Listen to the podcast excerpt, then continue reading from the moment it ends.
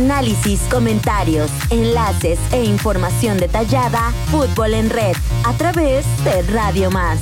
Iniciamos.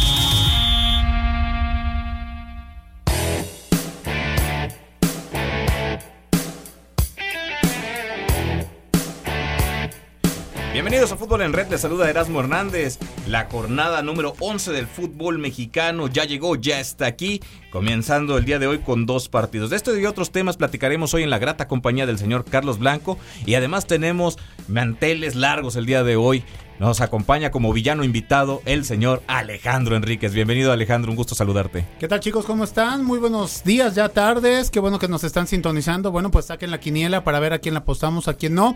Y pues el, el honrado soy yo de estar aquí contigo, con Carlos Blanco, hablando del deporte que tanto nos apasiona, el fútbol soccer. Mi estimado Carlos, bienvenido. Bienvenidos a todos y saludo a los 212 municipios la primer gran polémica que a mí me salta, les envié la nota en la mañana, el Alacranes de Durango saca un jersey alternativo con la figura de Pancho Villa. Un uniforme muy bonito, pero que a todas leguas es infringe todo el reglamento de fútbol a nivel mundial. Entonces, muy polémico. La historia de hoy nos dice que esto no debiera de suceder. Sin embargo, la federación no sé qué cartas tome. Al menos el partido con el que se jugó ese partido se debería de perder y tomar todavía cartas más fuertes por la situación en la cual una, el reglamento es muy claro, una figura política o emblemática hacia situaciones de símbolos polémicos en, la política de cualquier país no debe formar parte del deporte. FIFA es muy claro en eso.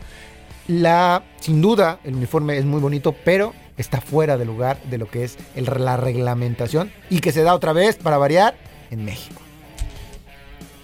No, bueno, pues eh, simple y sencillamente eh, coincido un poquito con, con Carlos. Eh, generalmente aquí la Federación Mexicana de Fútbol siempre tapamos el pozo después del niño ahogado y eh, por reglamento también, eh, si esto, esto me imagino que el equipo de Alacranes tuvo que haberlo presentado. Siempre que arranca un torneo, Carlitos, ¿no? Así es. Se enseña precisamente uniforme visitante, uniforme local y uniforme alternativo. Pero bueno, estamos en México, es la Federación Mexicana de Fútbol, todo se puede con billete. Entonces, bueno, pues vamos a ver qué es lo que sucede. Lo que sí aplaudo y quizás sea propuesta para próximos torneos y equipos es que así como hacen en la Liga de Béisbol de los Estados Unidos, incluso un par de veces en la NFL, eh, que sí tiene que ver con, con, no sé, con el ejército, con la naval. Bueno, se puede hacer algo al respecto, pero pues sí, hay un reglamento y vamos a ver qué es lo que sucede en este aspecto. Habría, habría que ver si no infringe la, las leyes mexicanas, ¿no? Al, al no present, al presentar a lo mejor en, algún vivo. Yo la verdad no he visto el, el uniforme a, a, a, detalle, sí lo he visto, es un de color blanco donde viene Pancho Villa a, con el caballo, a, caballo. Con el caballo. Eh, es blanco con unos vivos un poquito en verdes, me parece. Verde con rojo, pero en este caso no es tanto la, la, el símbolo patrio de México, sino que la ley de FIFA, que es por la que nos regimos todos en fútbol, y sobre todo la de Federación Mexicana, es que estos símbolos no pueden ser utilizados, sobre todo porque ya se desataron las primeras polémicas. Sí. Sobre todo que fue independientemente de su participación en la historia, que un personaje que fue, digamos, criminalizado por las situaciones que hace, que afectó el presupuesto de su momento, que afectó la, el establecimiento de un gobierno en su momento. Entonces ahí está la polémica y precisamente pues el fútbol es una cuestión, siempre ha estado fuera de eso. Bueno, de, entra a lo mejor Pancho Villa dentro de la cuestión política. Les comento rápidamente una anécdota. Hace ya varios años eh, nos tocó cubrir el torneo eh, de la Federación Mundial de Judo en cual, bueno, eh, un servidor le tocó estar eh, como parte de la producción, me tocaba la parte de las repeticiones, esas de la famosa slow motion, la famosa uh -huh. Phantom. Y bueno, el productor, eh, Daniel se llamaba el inglés, el director de cámaras inglés, pues nos da la encomienda de poner estas como reacciones que usted ve de repente en la televisión de triunfo, de frustración, tristeza, celebración, lo que usted guste y mande. Y de repente, bueno, pues yo pongo una imagen en la que un atleta mexicano se, se persina, ¿no? Y de repente voltea furioso el, director de cámaras conmigo y me dice, eso no. Ya después, eh, bajados de la unidad móvil, me, me comenta, dice, lo que pasa es que por eh, reglamento de la Federación de, Internacional de Judo, no se pueden ex- expresar ningún tipo en televisión, ningún tipo de situaciones religiosas o políticas. Entonces me parece también que puede ser por ahí el caso, ¿no?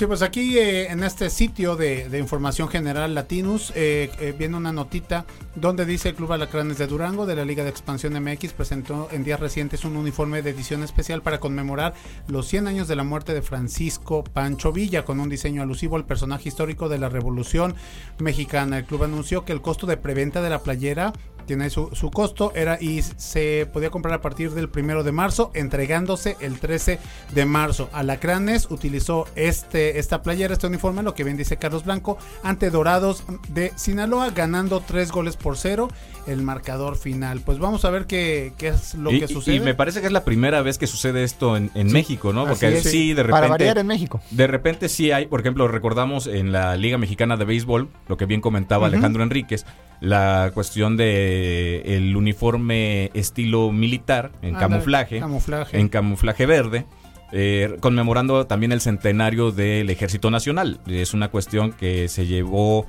por las vías adecuadas en, en su momento, ¿no? Además tomando en cuenta que, bueno, pues los uniformes no utilizaban la misma tela ni el mismo eh, formato de camuflaje del- del Ejército Nacional, simplemente era una conmemoración con un parche alusivo. Eh, avalado por el ejército, avalado por también la presidencia de la República, supongo. Y, y es que más, más que nada, chicos, me parece que ese es el tema, ¿no? Que ya viene avalado, que ya viene eh, con el visto bueno, porque hay que recordar el uniforme de la selección de México cuando era el calendario azteca, ¿no? Era un símbolo patrio, pero aquí sí juega un bueno, es que poquito más. realmente no era un símbolo patrio, es un símbolo... Es de una vamos a- institución.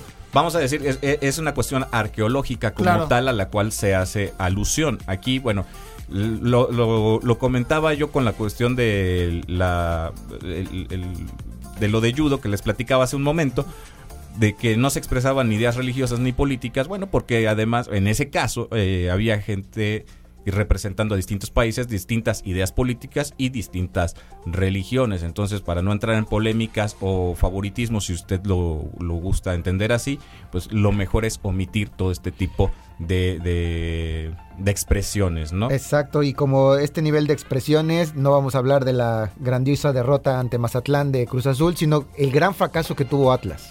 Es el primer tropiezo de un camino que ¿De en cuál teoría habla us- es fácil el de Conca Champions. ¿De cuál habla usted? El de ¿Del, Champions. tropiezo De en la cancha o en el vestidor? No, Porque en el de lo vestidor también hubo, ahí Lo también hay un lo fracaso. No, no, No no, lo esto, sé. es- esto es, esto Ese es sí no lo sé, no lo sé, Ahorita no se sé. lo platico. deportivo, no, no, no, porque lo de Quiñones creo que está justificable. Cualquier persona que te diga, hoy no tengo ganas, Pero no, Carlitos, pues, por eso está el técnico, está la directiva y, y no creo que finalmente es un jugador que ha mostrado condiciones para arrancar en el 11, pues así que de repente por ciertas críticas y que ya los futbolistas se están metiendo muy de lleno también en redes sociales, etcétera, él diga, ah, bueno, pues entonces no Pues sí. juego. Entremos un poquito en contexto. Eh, viaja a Honduras a enfrentar al equipo de Olimpia y pierde por marcador de cuatro goles por uno. Es- ¿Estoy en lo correcto, señor eh, eh, Carlos Blanco? correcto.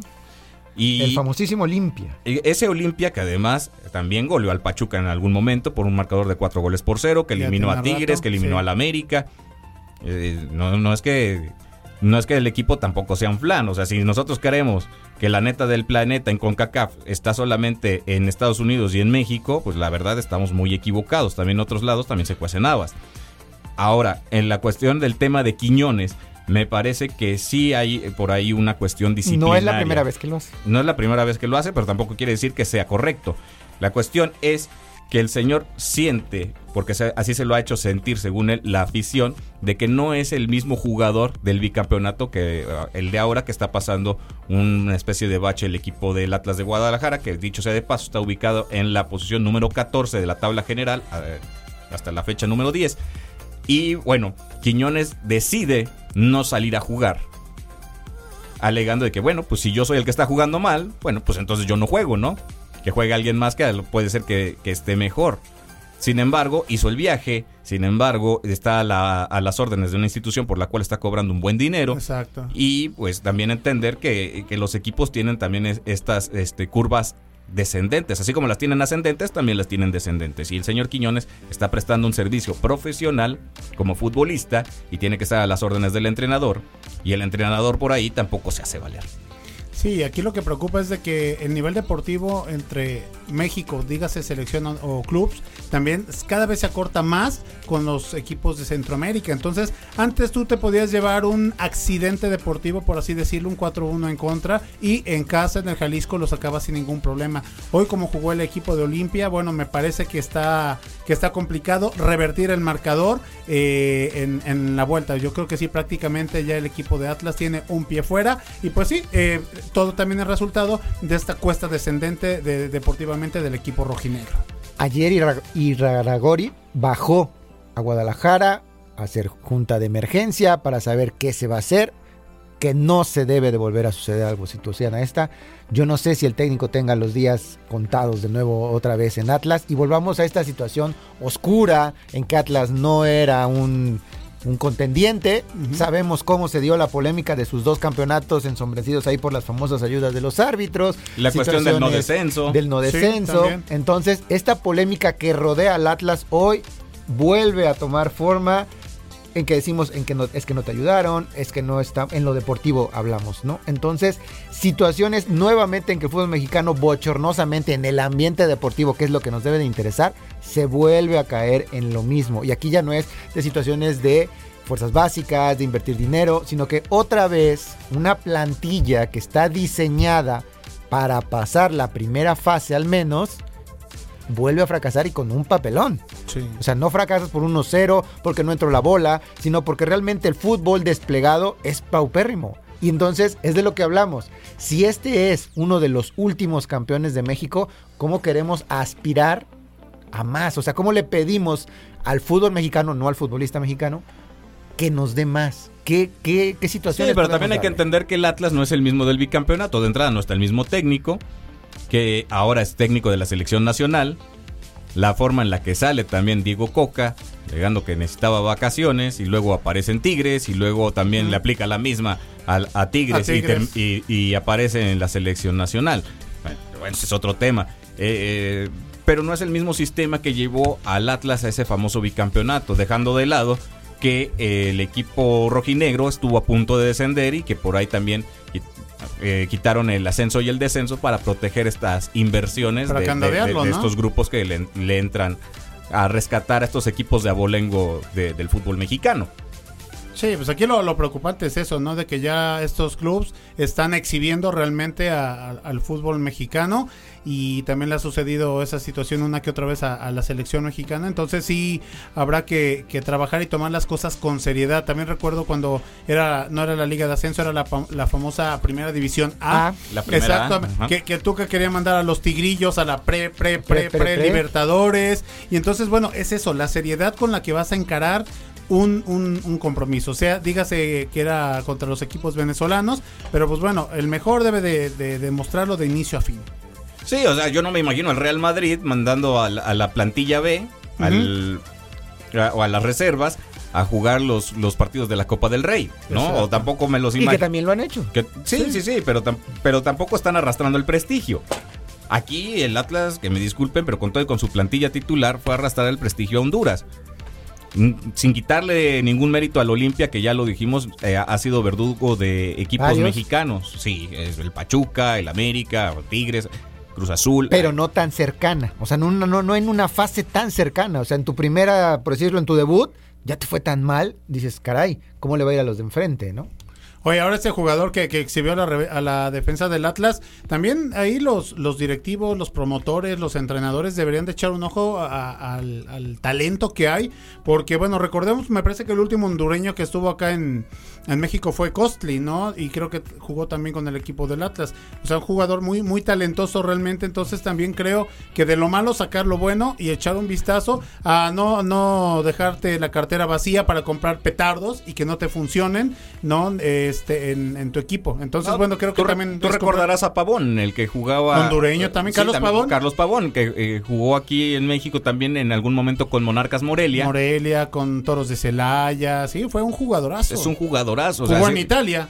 Y, y nosotros creyendo que tenemos también la neta del planeta aquí, de CONCACAF aquí en, en, en- en México. No, señores, o sea, también hay que hacer ese, ese escauteo para traer jugadores de calidad. Y los hondureños han demostrado, por tan Sí. solo con, est- con. Independientemente de cómo se haya parado el Atlas en la cancha, O sea, estamos viendo un equipo que está consolidado, que juega bien al fútbol y que aprovechó las debilidades de un, de- del, del rival. Entonces, si eso no lo ve también este, el fútbol mexicano en general y seguimos creyendo que solamente aquí se da eh, la crema y la nata de CONCACAF, pues estamos en un error. Sí, definitivamente. Y sobre todo los marcadores que se están dando. Sí, Ojo. abultados. O sea, Sí, no, no, no perdió 1-0. Sí, cerrado, con el cuchillo entre los dientes. no, y el problema es que Tigres de local empata 0 a 0. León apenas con el 1-0 de visita, que ahí te lo puedes, quisieras tú perdonar. Atlas va y 4-1, mal. Lo exhiben. Pachuca ayer 0-0. O sea, tienes a, en teoría grandes representantes del fútbol mexicano en que Tigres yo hoy no lo veo en una final de Conca Champions. Quiero que te toque el Seattle, quiero que te toque esa prisa. Sí. No va, creo, ahí. León quizás a- a- El Pachuca puede levantar porque tiene, tiene espíritu para eso.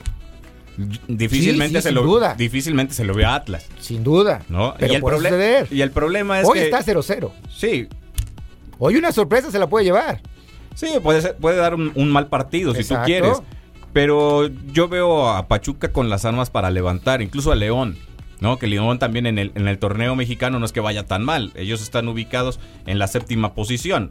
¿no? Entonces está dentro del rango de los clasificados naturales, vamos a decirle, ¿no? Con es- a pesar de que todavía este torneo entran otros dos, dos equipos más de, de panzazo, ¿no? Cuatro equipos más de panzazo, ¿no? Que, en ese, que el día de hoy entrarían en ese sistema Tijuana, Juárez, Pumas y Cruz Azul.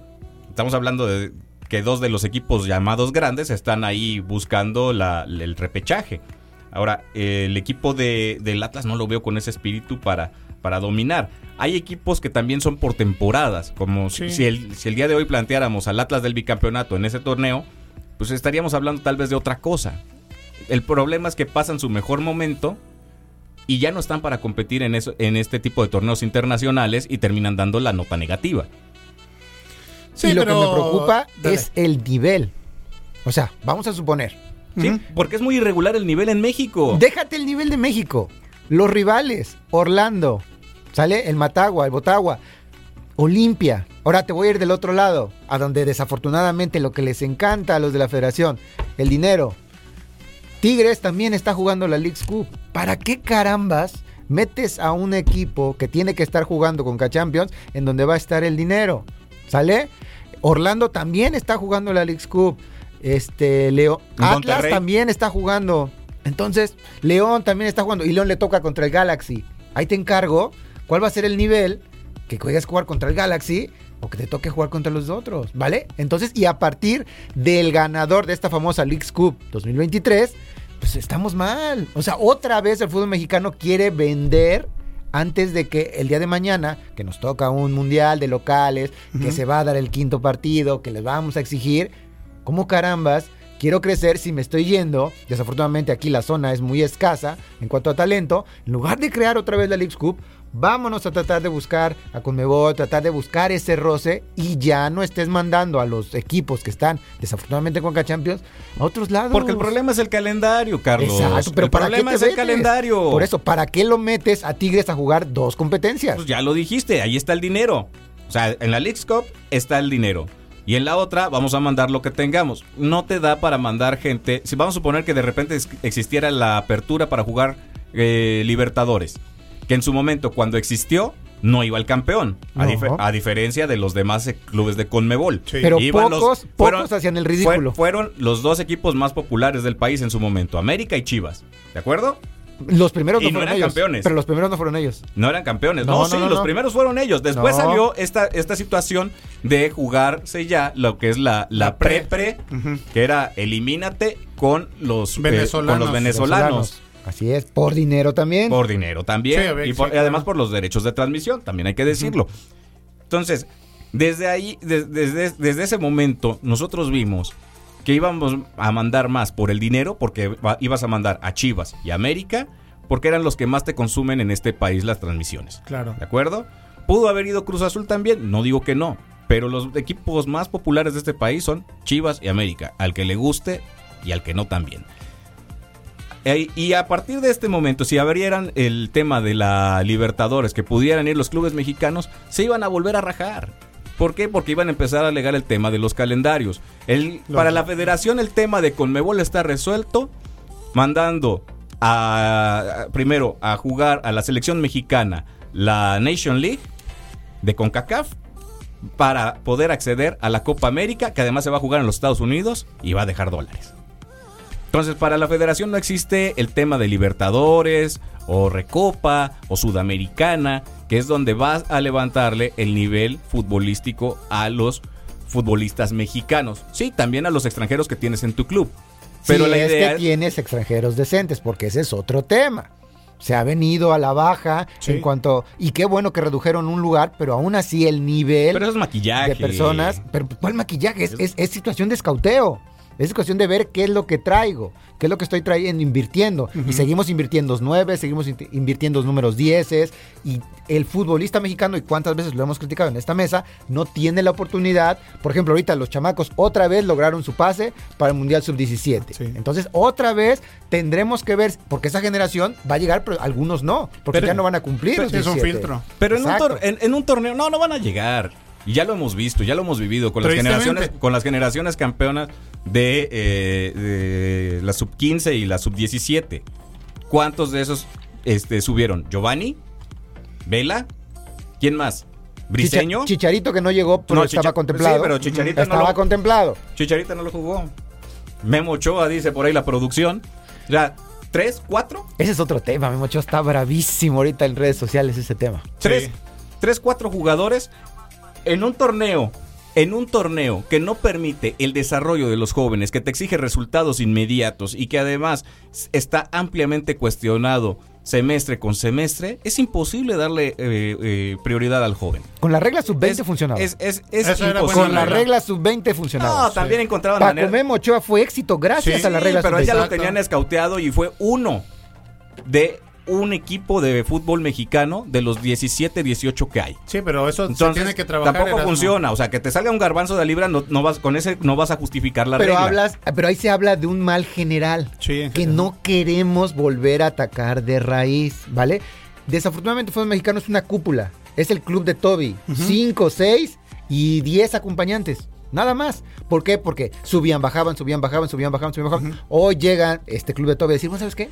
Ya no vamos a subir y a bajar. Pues ya los que estamos aquí Nos somos los mismos. claro. Somos los mismos de siempre. Entonces ya entre camaradas. Ahora, de todos esos, y perdón con el respeto a todas las instituciones, Juárez no le ves invirtiendo para abajo. Cholos no le ves invirtiendo para abajo.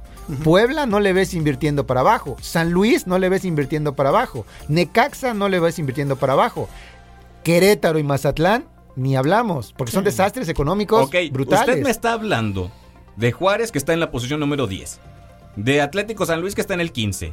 Del Necaxa, que está en el 16. De Querétaro, que está en el 17. ¿Cuál es la prioridad? Por supuesto que no va a ser debutar jóvenes. Es subsistir, es sobrevivir en el máximo circuito. Pero ya no hay Y no descenso. solamente en lo futbolístico, es que no hay en lo descenso. financiero. No hay porque no les da para sobrevivir. Es que no hay descenso. O Por sea, eso. Tuvieron pero- tres años para pero, hacerlo. Pero no solamente es sobrevivir en la cuestión deportiva, sino en la cuestión financiera. ¿Cómo vas a mantener toda la nómina de un equipo de fútbol que no se limita solamente a jugadores y cuerpo técnico? Dime si Chivas cuestión no se ha- administrativa. dime si Chivas no ha pagar vivido instalaciones, pagar servicios. Ha sacado gente. Chivas ha sacado gente. Eso ha mantenido Chivas. De sacar Sí. a la garbanzo de ¿Y libra. Chivas cuántos años tiene eh, sobreviviendo en la primera división? Tiene más de 100 años, señor. Por eso. América tiene más de 100 años, eso no se lo van a pelear. Cruz Azul es un equipo establecido. Pumas se tiene que ayudar de un patronato y de una Sí. cooperativa y ahora de esta inversión privada para poder sobrevivir.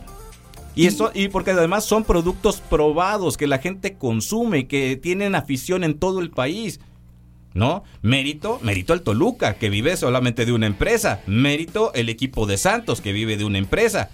Los demás sí son empresarios, sí tienen dinero, pero para subsistir en un, en, un modo, en un ambiente tan hostil y tan voraz como es la primera división, financieramente hablando, no lo tienen. Por eso no van a desarrollar jóvenes. Van a tratar de sobrevivir en la primera división. Juárez no sé si esté aquí en los próximos 10 años, pero sí te puedo asegurar que Chivas y América sí.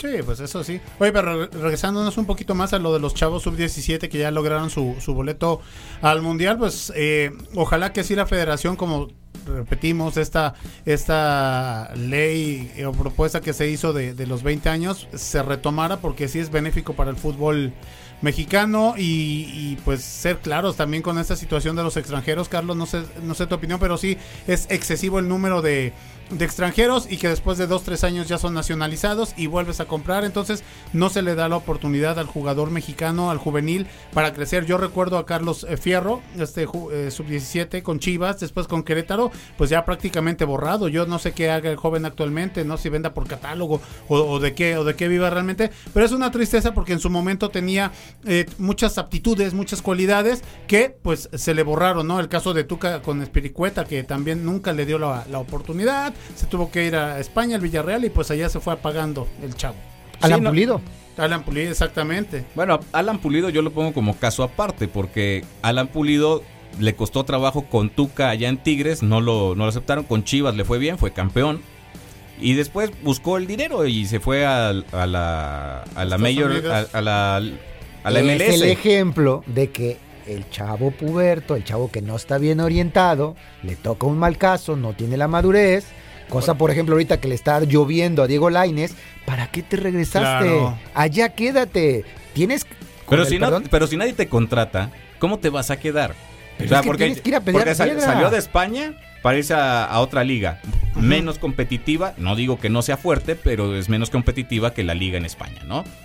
a y Neri Castillo, tampoco ¿quién lo es- contrató? y tampoco estaba. Nadie, allá estaba. Estaba perdido en Grecia y fue. En el Olympiacos. Entonces, él solito lo tiene que hacer. O sea, tienes los elementos. A mí no me digas que Diego Lainez no tiene el talento para acomodarse en segunda división de Europa. Claro, Claro, que los pero- tiene. Pero que, pero lo que toda la vida les he dicho aquí, que está dispuesto a sacrificar.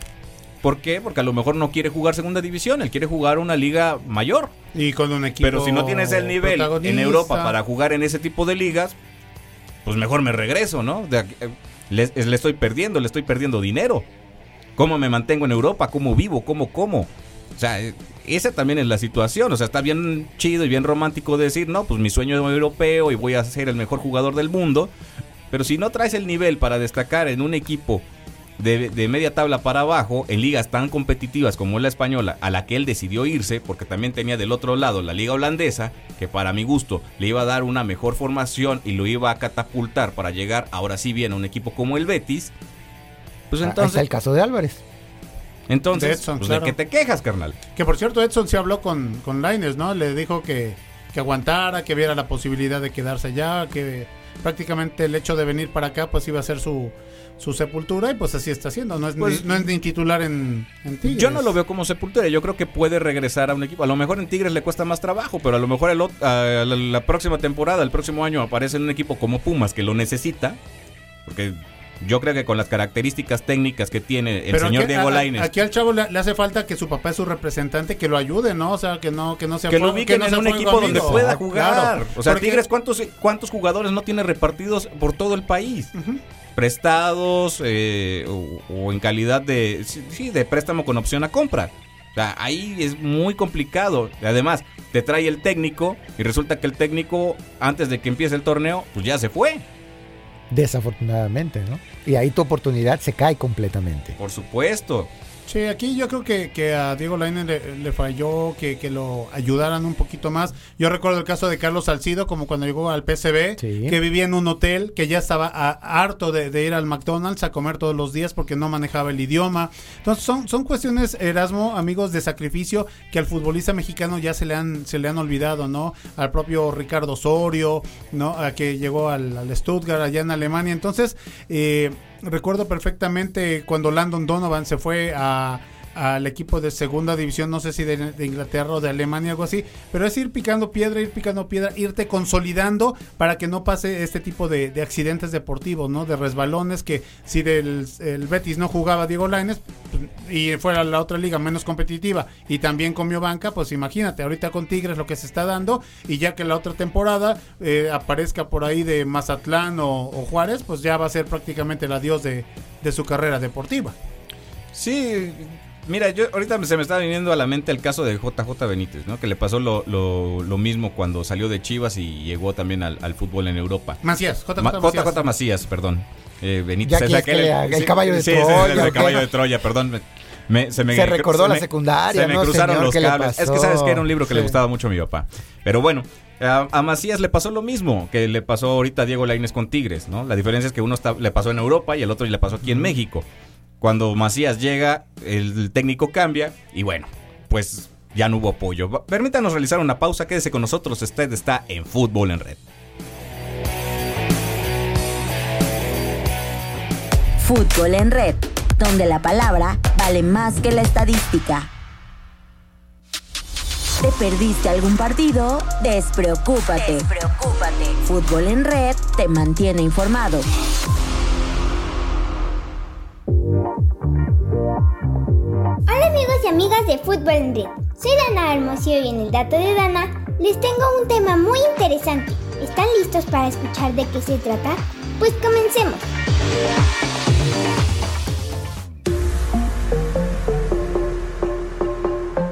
Las posiciones de fútbol son uno de los fundamentos básicos que debes conocer, tanto si eres un jugador experimentado como si estás empezando. Las posiciones básicas que todo equipo debe tener son delantero, centrocampista, defensa y portero. Cada posición tiene un área específica del campo que cubre. Esto incluye qué tan atrás o adelante y qué tan lejos a la izquierda o a la derecha se extiende su territorio. Delanteros.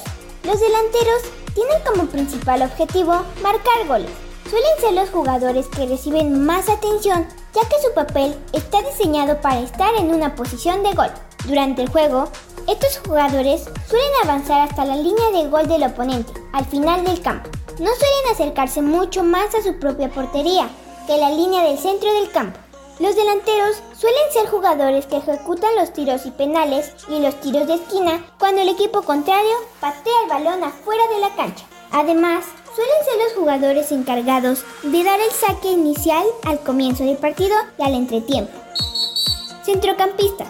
Los centrocampistas pasan mucho tiempo jugando diferentes roles en un juego. Esta es una posición muy importante porque normalmente necesitan ser buenos en defensa y en ataque. Algunas de sus funciones principales incluyen ayudar a la defensa a asegurar de que el equipo contrario no se acerca a su portería, pasar el balón a los delanteros para que marquen gol, hacerse camino hacia la portería del equipo contrario y marcar si se presenta la oportunidad. Al comienzo del partido, se coloca detrás de los delanteros. Durante el juego, a menudo cubren el punto medio entre su propia línea de gol y la línea de mediocampo. También puede cubrir entre la línea del mediocampo y la línea de gol de su oponente. Los mediocampistas a veces lanzan penales, saques de banda y tiros de esquina. Defensa. Los defensas hacen todo lo que pueden para asegurarse de que el balón no les pase. Por lo general, son la última posición que encontrará el equipo contrario en su camino a marcar un gol. Además del portero, esta posición normalmente inicia el juego cerca de su propia portería. Durante el partido, se pueden encontrar en cualquier parte de la mitad del campo de su equipo. A menudo, se espera que los defensas hagan saques de banda, saques de meta y saques de esquina en su propio lado del campo. Portero. El portero suele ser el único jugador al que se permite tocar el balón con las manos mientras está en el campo y durante el juego. Su propósito es evitar que la pelota entre en la portería. Siempre se mantienen cerca de la portería para evitar que el equipo contrario marque. Por lo general, no abandonarán el área marcada por las niñas que forman una casilla más cercana a su propia portería. Esto se debe a que no puede tocar el balón si están fuera de su área de portería. Los porteros son responsables de bloquear la pelota durante los tiros penales y sacar el balón del área de la portería y llevarlo a un jugador de su equipo más adelante en el campo. En conclusión, ¿cuál es la importancia de las posiciones del fútbol en el partido? Es muy importante saber qué hace cada posición y cuáles son sus responsabilidades. Si los jugadores no siguen las pautas de sus posiciones, su equipo no tendrá el mejor desempeño. Cuando cada jugador juega en su posición y cubre las áreas correctas del campo, el equipo se desempeñará mucho mejor y le dará a cada jugador la oportunidad de usar sus habilidades en el momento necesario. Y como dijo Abby Wambach, exfutbolista estadounidense, medallista olímpica y máxima goleadora de la selección de Estados Unidos y además ganadora del Balón de Oro en 2012, nunca he metido un gol sin trabajo en equipo. Así que ya lo saben, nunca olvidemos que este hermoso deporte es solo y nada más equipo. Bueno amigos y amigas de Fútbol en Red, espero que esta información haya sido de tu agrado. Yo soy Sandra Almos y nos escuchamos el próximo viernes. Bye bye.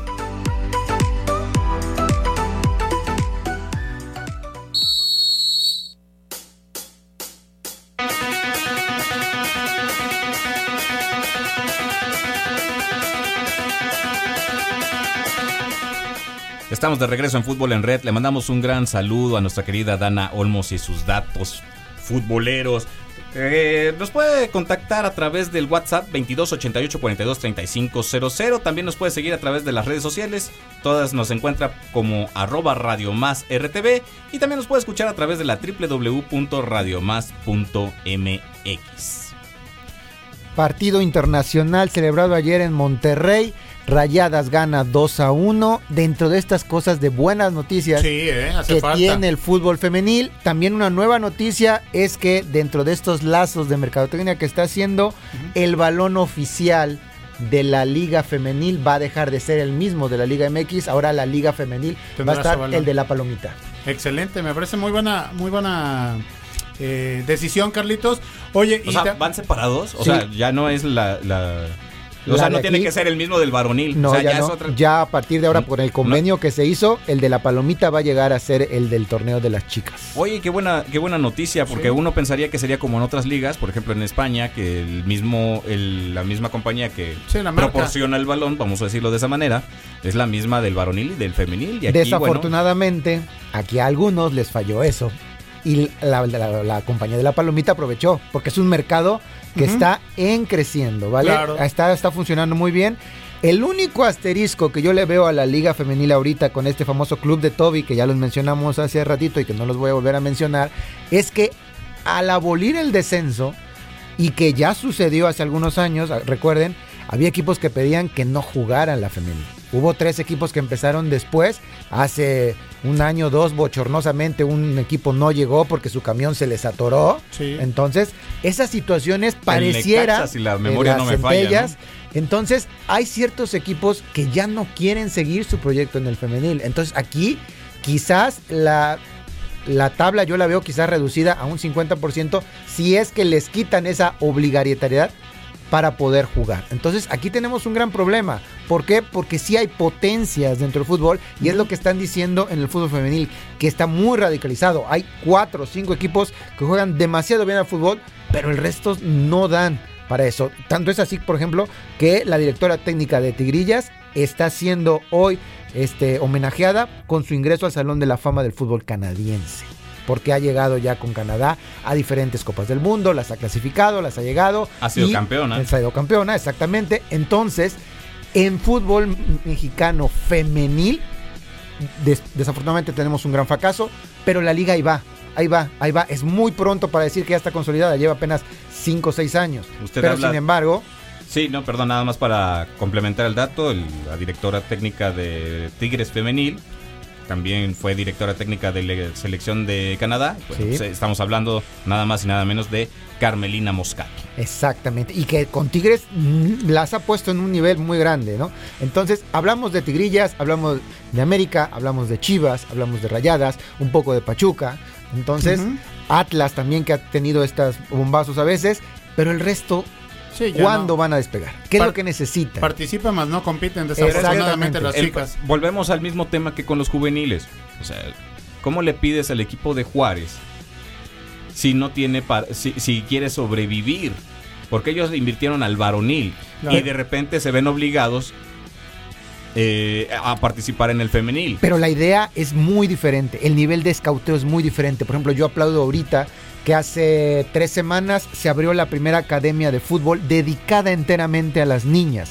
Tigres abre sus puertas, hace un escauteo y dice vengan a jugar con nosotros y sacó alrededor de 15 niñas que ya las van a tener concentradas en su tipo universidad, por así decirlo, ellos les van a dar el seguimiento a lo que son sus escolaridades y van a estar dedicadas ya al fútbol. Muy bien. Si bien no van a vivir de eso todavía, pero dijeran los antecedentes, en mis épocas no se veía eso con niñas. Jamás. Sí, entonces que ya estuvieran arropadas, que ya estuvieran con esa preocupación de decir qué van a hacer mis hijas el día de mañana, pues al menos en un corto plazo el fútbol ya se te abre en esa ventana y tenemos que tener muy en cuenta que estamos pegaditos y este torneo, este, este, estos partidos especiales que están haciendo con la Liga del Norte, ya existe esa paridad. O sea, si bien no te puedes vivir con lo que haces aquí, pero ya te pueden ver en el norte y en el norte esa paridad de salarios. Vamos a decir Sí, una, una yo- grosería si tú quieres, puedes ganar lo mismo que Zlatan Abramovich cuando ganaba en la MLS. ¿Sale? Megan Rapinoe, Mia Hamm, son ejemplos muy claros de futbolistas y que vienen a rozarse. Sí, lo hemos dicho, ¿no? Aquí en el, en el femenil el sueño no es ir a Europa, es ir a los Estados Unidos, donde Sí. está el mejor nivel de fútbol femenil practicado, ¿no? Entre ellas y Canadá. Ahora, yo aplaudo también lo que hace el equipo de Tigres con este tipo de, de escuelas que acaba de, de abrir. Y también cómo le da ese fogueo internacional a su primer equipo. Lo vimos con la Copa Amazonas, en el cual vino el equipo femenil del Bayern Múnich. Sí. Para, Sí. para empezar a elevar el nivel futbolístico. Ahí sí no preponderó el negocio, preponderó América lo jugó con deportivo. Chelsea. El América que jugó con el Chelsea. Sí. Pachuca que le ha invertido muy bien. Mm, a- a- no solo a su primer equipo, sino también en esta cuestión de academia con, con su universidad Claro. del fútbol. Y bueno, pero son tres ejemplos nada más. A lo mejor Chivas por ahí también está metido con sus escuelas a lo largo de todo el país. Pero de ahí, pues no sé si Monterrey lo haga, no sé si Toluca lo haga, no sé si León lo haga, a pesar de que es parte de este grupo eh, con Pachuca, del grupo Pachuca. O sea, hay Pumas, que también tendría que ser por, por la cuestión eh, educativa, por la cuestión de formación. También debería de estar en ese en este tipo de temas. No sé si lo haga. La primera llamada de atención también en este renglón, por ejemplo, hay equipos femeniles que no conocen ni siquiera el estadio donde juegan el varonil. Juegan en la cancha anexa, entrenamiento, anexa al sí, claro. Entrenamiento. pasaba a ¿no? Necaxa, ¿no? Que jugaban en la cancha, me parece que la Hugo Sánchez, ahí en, en lo que era su, su, su centro de concentración. Pumas jugaba ¿no? en, en- no en, En la CU, cantera. en la cantera. en la cantera. Atlas no jugaba en el Jalisco, jugaba en otro. Me parece Sí. que el primero que le abre las puertas a- del estadio, ahora sí, de, de la Casa Grande, es- me parece que fue el equipo de, de Pachuca. Y después, ese ejemplo también, porque en, algún momento América no jugaban en el Azteca, No, jugaban en Cuapa. En la cancha Centenario, sí, en Cuapa. Sí, jugaban en Cuapa. Chivas también, o sea, Chivas le- creo que jugaban en Verde Valle Me y ya después abren Valle. las puertas a, para jugar allá en, en- en el Igual estadio. Cruz Azul en, en la Noria. Sí, igual. Así es, con su sí. Noria. Aquí, aquí lo que yo veo para el fútbol, para el fútbol eh, femenil, que ya muchos equipos, además del buen nivel, como Rayadas, como dices tú bien, Carlitos, las Tigrillas, América Chivas y por ahí Pachuca, es la, la mercadotecnia. Yo creo que eso también lo tienen que aplicar. Qué bueno que cambiaron de balón, una de entrada, y algo así puede ser un- un- una herramienta, un recurso para la sub-17 y para la sub-20, para que eso, es, esas categorías no sean un gasto, sino que sean precisamente Pero una ya vienen de la mano, porque tan solo la final anterior, si usted me recuerda, la final me parece que fue Chivas Monterrey. Así es. Chivas Monterrey de la femenil rompió récord de asistencia. Sí. Entonces, ahí, es, se ahí donde la mercadotecnia dice, ah, ok, si hay producto, Venga, claro. voy y me, me presento y los apoyo y les doy mi oferta, ¿no? Entonces, eh, eh, me- el, el fútbol femenil como, como espectáculo va, creci- va creciendo, va creciendo, va creciendo. Lo vimos también en la final de la Champions, también la final de la Champions femenil también rompió récord de asistencia. Entonces, este es, esto es un producto que va creciendo. No tienes que controlar barras. Sí, está De más entrada, mucho más- Grande de entrada. entrada. Ahí sí hay familias. Demasiadas familias. Sí, mucho. Es un, hasta se vuelve ya una tradición, algo que tuvo que hacer la liga femenil para apartarse un poquito del varonil, es hacer los famosos lunes por la noche que tanto le criticaron a, a la liga MX varonil. Sin embargo, se volvió una tradición y tú veías a los niños desde las 5 de la tarde Sí, que empiezan los partidos, luego a las 7 y luego a las 9, ¿vale? Y los tres con buenos partidos de fútbol el lunes por la noche. Tan solo el que sigue, que es Pachuca Monterrey, es un encontronazo en la femenil para el siguiente lunes. Entonces, están haciendo bien las cosas. Ahora, tendrían que encontrar la llave para que del jalón no desaparezcan la mitad de equipos, ¿vale? Sí. Y que quizás habría posibilidades de que otros equipos que no están en posibilidades podrían estar. O sea, el caso, por ejemplo, que a mí se me queda todavía muy, muy este, permanente, el caso de Tiburoncitas. Tiburoncitas de Veracruz fue un éxito bueno en un Sí. par de años. Desafortunadamente, el varonil tuvo que descender y Tiburon- Tiburoncitas tuvo que desaparecer de que jalazo. Claro. La mitad acabaron en Puebla, la otra mitad acabó en Yucatán. Entonces, Alguna que otra que, se pueda emigrar. acomodar en Tigres. En Tigres, exacto, y de ahí se acabó. Entonces, un proyecto que es muy diferente al del varonil pudiera resurgir, ¿no? Claro. Pero fíjate, lo interesante de esto también es ver cómo ya está a la par como espectáculo del, fe- del, del varonil. ¿Por qué? Porque tan solo yo recuerdo antes estos partidos del femenil los ubicaban pues que en lunes, que en martes, que en miércoles, para que no afectaran el negocio del fin de semana. Sí. El día de hoy viernes, que sabemos que juega por ejemplo Chivas contra Puebla, el día de hoy a las 9 de la noche, si la memoria no me falla, pues también el femenil juega hoy Sí. y juega a las 5 de la tarde. ¿No? Tam- también están, digo, por supuesto que no El se de trata- Cholos Tigrillas de hoy es muy buen partido. Cholos Tigrillas también es un excelente partido. Y por ejemplo, mañana sábado Pumas juega contra Puebla y el Sí. domingo juega el Atlético San Luis contra Toluca y luego lo que usted comentaba, el, el grueso de los partidos del lunes. Lunes. Des- a partir de las 5 de la tarde hasta las 9 de la noche. Entonces me parece que ya es, ya es un espectáculo. El de América Atlas también es un partidazo a las Por 7. su- por Partidazo. supuesto, Bueno. es- ese también es un duelo de poder a poder. También rayadas contra, contra Pachuca para el lunes. Sí, bueno, Así es. Y ese además lo ponen en el prime time, que su prime time, como usted lo dijo, es el lunes por la noche a las, a las 9. Sí, ¿no? 906. Y si llegas, ahora sí, saliendo de RTV, te llegas, te preparas las, La los nachos, empiezas con un América Atlas y luego te sigues con un. Pachuca este Rayadas, no le tienes nada que pedir a la vida. No, vaya. por supuesto. Entonces, y- arriba y, el fútbol. y son, y son partidos mucho más este aguerridos, mucho más verticales que incluso un partido de primera de primera división Sí, claro. varonil. Te pones del otro lado, por ejemplo, a ver un Juárez Necaxa con el debido respeto. Yo prefiero ver un Rayadas Pachuca a un Juárez Necaxa, ¿vale? Entonces, bueno, ¿le parece bien que veamos ya la siguiente jornada para ir despidiendo? Porque nos tenemos que ir. ¿Cómo? Ya se nos acaba el Pues tiempo. quedan cinco minutitos nada más y no, luego nos no. toca hablar un poquito de Seis minutos nos dice la producción. Están muy, están muy económicos, pero vámonos recios. Fíjese que para el día de hoy Atlético San Luis enfrentará al Querétaro a las 7 con 5 minutos de la noche. sonífero ese partido. Yo no sé de esas cosas que dices, firmo el 0-0, y pero mejor que ni lo juegue. Yo veo que está un poquito mejor el San Luis. Yo creo que gana el San Luis. Señor Alejandro Enríquez, Pues sí, realmente ni a cuál irle, como dice Carlitos Blanco, pero la localía en este caso le damos el voto de confianza y vamos con Atlético San Luis. También para hoy en la noche el equipo del Puebla enfrentará a las Chivas allá en el Estadio Cuauhtémoc en punto de las 9 de la noche con 5 minutos. Partido con mucho morbo porque todos le quieren quitar a Chivas ese Esta racha. embalaje que trae.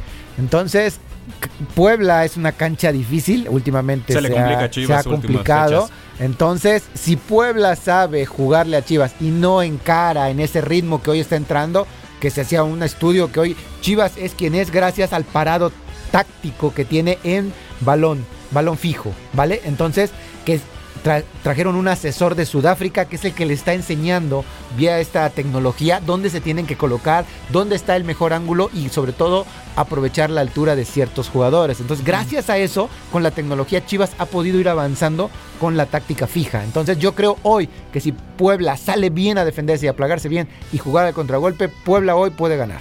Yo voy a empate eh, entre estos dos equipos, pero va, va a seguir la racha invicta de Pavlovich. Yo digo que gana el Guadalajara, con el equipo hasta la muerte. Para mañana sábado, el Atlas de Guadalajara, después del papelón, enfrentará al equipo de León a un punto de las 5 de la tarde. Yo creo que gana León.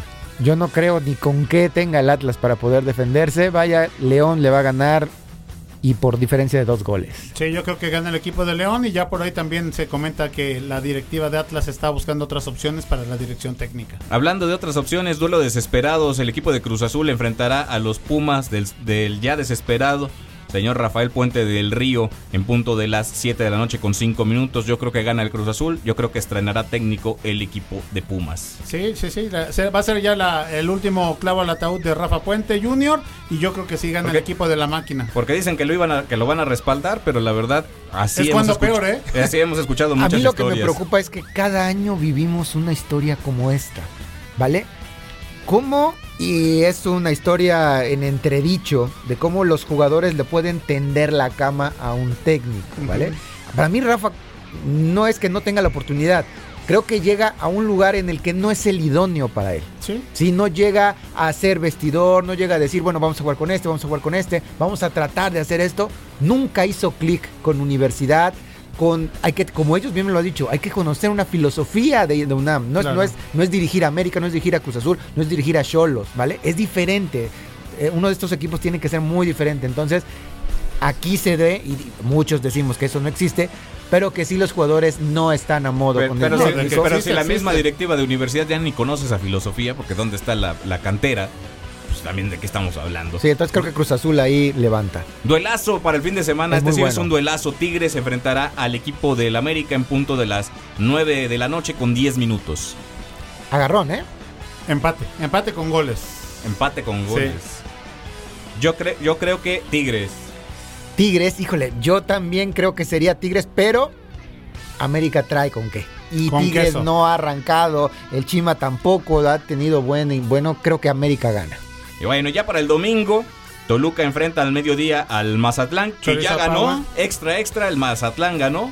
Pero yo creo que aquí el Toluca sí va a Sí, avanzar. Toluca, Toluca. sí, Toluca, sin problemas debe de salir adelante en este. Es local, el viaje de Mazatlán, sabemos que cómo se sufre después del nivel del mar a, a la altura de Toluca, entonces sin problemas creo que Otro Toluca gana. duelazo, otro duelazo para el fin de semana. Pachuca contra Monterrey. Se cierra también Santos contra Tijuana y Juárez contra Necaxa. Rápidamente. se da ese, ese- esa misma pauta, ¿no? Juegan en el femenil, juegan en el varonil. ¿Qué diferencia, no? Yo voy aquí Monterrey, voy Cholos y empate.